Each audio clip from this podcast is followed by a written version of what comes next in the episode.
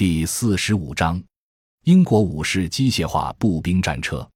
一九六七年，英军对未来装甲车的要求提出了初步建议。一九六八至一九七一年间，英国国防部对此建议进行了可行性研究。一九七二至一九七六年间，又进行了第一期方案论证。并由国防部负责选择方案，以便根据财政能力制定实施计划。一九七七至一九七八年，经过评比，由 GKN 桑基公司开始第二期方案论证，并确定该公司为主承包商。为便于对比，一九七八年还对美国的 XM 二步兵战车进行了试验鉴定。一年，在继续研究 XM 二步兵战车的同时。开始了对武式机械化步兵战车的全面研制，并称之为 MCV 八零步兵战车。一九八五年，MCV 八零步兵战车正式命名为武式步兵战车，而后相继在约旦、科威特、沙特阿拉伯和土耳其进行过演习和鉴定。结构特点：武式机械化步兵战车采用铝合金焊接结构，驾驶员位于车体前部左侧。双人炮塔位于车辆中央偏左，车长在右，炮手居左。炮塔采用动力驱动，紧急情况下也可手动操纵。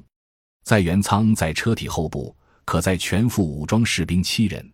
四人，在右三人，居左，每人均有单个座位，座椅可用皮带吊起。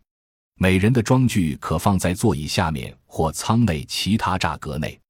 一武器系统，主要武器为英国制造与开发公司生产的拉登三十毫米机关炮，辅助武器为一挺七点六二毫米的 EX 三四机枪，英国称之为 L 九四一，根据特许由英国皇家兵工厂生产。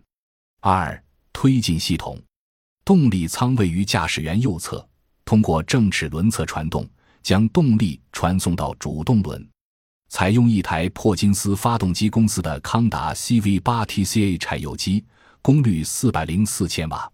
与之匹配的是美国底特律柴油机阿里逊分部的 X 三百四 B 液力机械传动。根据特许，由英国帕金斯发动机公司生产。转向装置为差速式液压无级转向装置，制动装置和传动装置组合一体，采用助力操纵。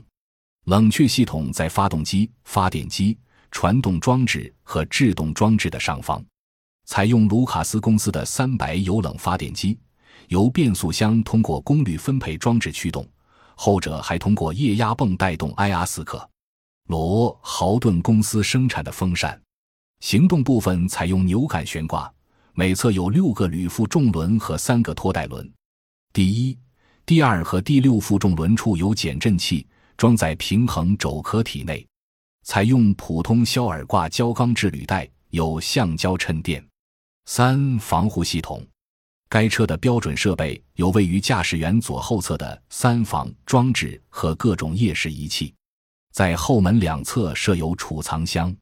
发动机的灭火装置采用哈龙灭火剂，由两个哈龙气罐组成，重量较轻，用完后可再灌气。灭火剂通过出口进入环绕动力舱的喷气管中，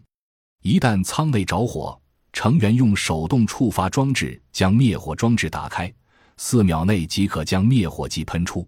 第二个灭火罐是备用的，在车体外部也有手触发装置，可以遥控操纵灭火装置灭火。此外，该车还有五个手提式灭火器，三个在车内，两个在车外。在炮塔两侧还各有一组烟幕弹发射器，每组四具。性能数据：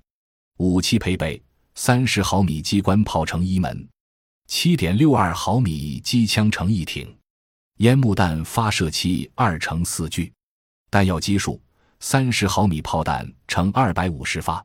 七点六二毫米机枪弹乘两千发。战斗权重：两万八千千克，单位功率。十六点五千瓦每吨，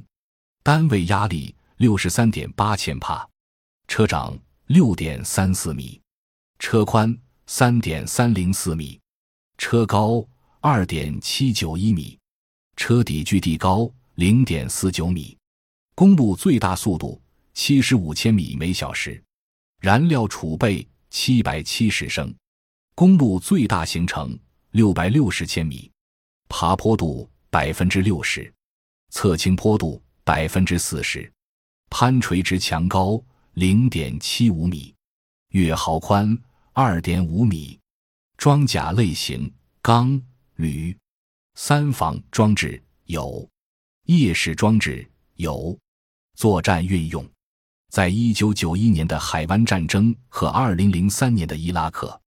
战争中，五式步兵战车两次披挂上阵，表现不俗。海湾战争中，英军第七装甲旅的六十九辆五式步兵战车在经过九十六小时三百千米